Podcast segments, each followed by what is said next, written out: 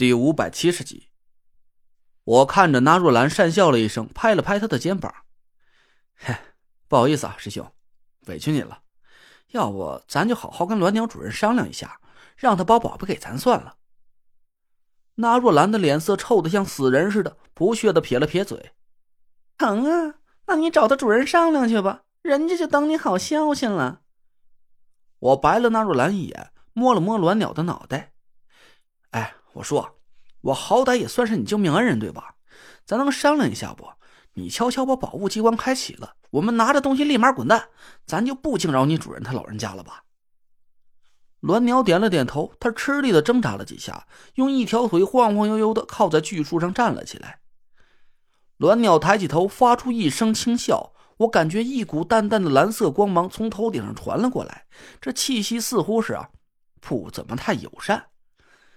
我赶紧抬头朝黑黢黢的巨树树冠上看了过去，鸾鸟在树杈上静静的躺着，鸟窝里啊隐隐散出一道淡蓝色的光芒。鸾鸟又低鸣了几声，鸟窝里散发出一阵更耀眼的光芒。鸾鸟似乎挺失望的，它轻哼了几声，慢慢的呀趴在巨树下，不再出声了。我皱了皱眉头，田慧文一脸担忧的看着我。累赘，鸾鸟说，它的主人生气了。不肯帮我们开启宝物机关，说是说是要惩罚我们。我和纳若兰对看了一眼，他翻了翻白眼，把头扭到了一边。我干笑了几声，心里在暗暗打鼓。鸾鸟的主人肯定不会是个好对付的主。我刚才说的要硬闯宝物机关，只不过在吹牛逼罢了。我心里很清楚，就凭我们几个人的本事，摞在一块也不够和那些真正的高手动手过招的。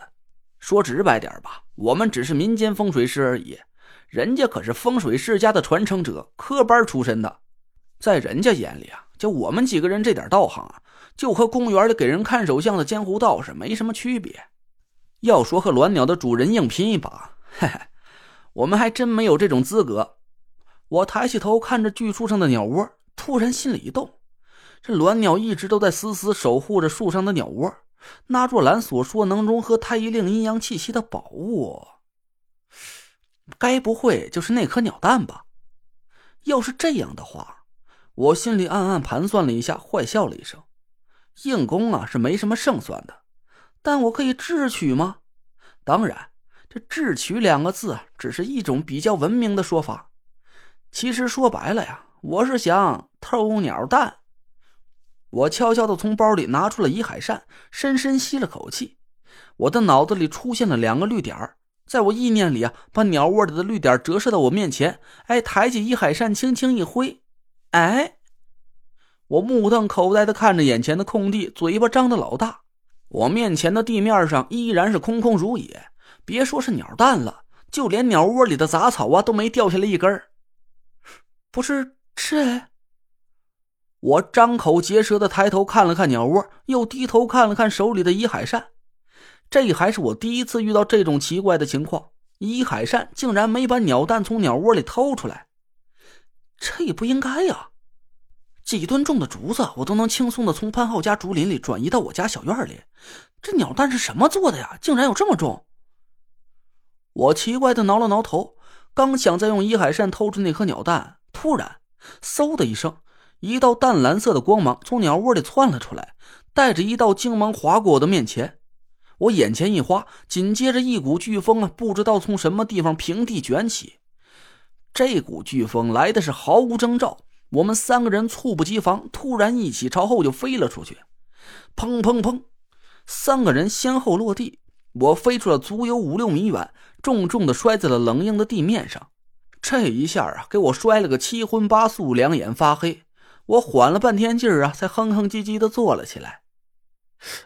哎呦我去，疼死我了！啊，什什么玩意儿啊？我突然觉得这屁股底下凉冰冰的。我伸手一摸，哎，抓到了一根软塌塌的绳子。等我把那根绳子凑到眼前仔细一看呢，我吓得魂儿差点从脑瓜顶上飞了出来。那是一条死蛇，哎，这时候早已经断了气儿了，但死蛇的眼珠子还直愣愣的盯着我。嘴不大张着，分叉的信子塌到了嘴外边，那模样啊，别提有多瘆人了。我靠！我一把就甩掉了死蛇，吓得是连滚带爬的跳了起来，一口气跑出去十几米，这才打着哆嗦转过头来。田慧文和纳若兰已经爬起身来，他俩紧紧盯着巨树的方向，脚下慢慢的往后移动着。眼前的一幕让我目瞪口呆：鸾鸟昂首挺胸站在巨树下面，两只眼睛里闪耀着淡蓝色的精芒。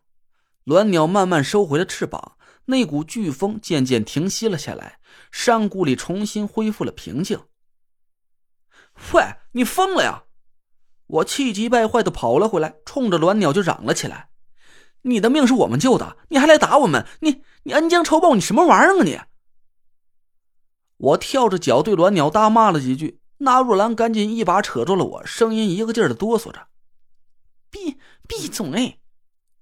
我愣了一下，突然反应了过来。我去，这是鸾鸟的主人附他身上了。废话，你要是不想活了，就趁早再多骂几句，等他再给你翅膀，你就没机会骂街了。我缩了缩脖子，赶紧把田慧文拉过来，藏在我身后。山谷里一片寂静，我们三个人谁都不敢再说话了，但谁也没胆子回头逃跑啊。鸾鸟的脑袋缓缓转了一下，冷冽的淡蓝色精芒在我们三个人身上挨个转了一圈。那种气场，我简直就没法用文字去形容出来。鸾鸟的眼光落在我身上的时候，我感觉自己啊，就像是一个见了皇帝的平民一样。这说句不怕大家笑话我的话，我没当场跪下来求饶吧，那已经算我胆肥了。鸾鸟却好像没打算放过我，他的眼睛一直死死盯在我脸上，那两道渗人的淡蓝色呀，让我不由自主的一个劲儿打哆嗦，背后的汗毛都一根一根的直竖了起来。是你小子伤了我的宝贝鸾鸟！鸾鸟突然发出一道清晰的人声，这把我吓得差点一屁股坐在地上去。是我啊！不不不，前前前辈误误会啊！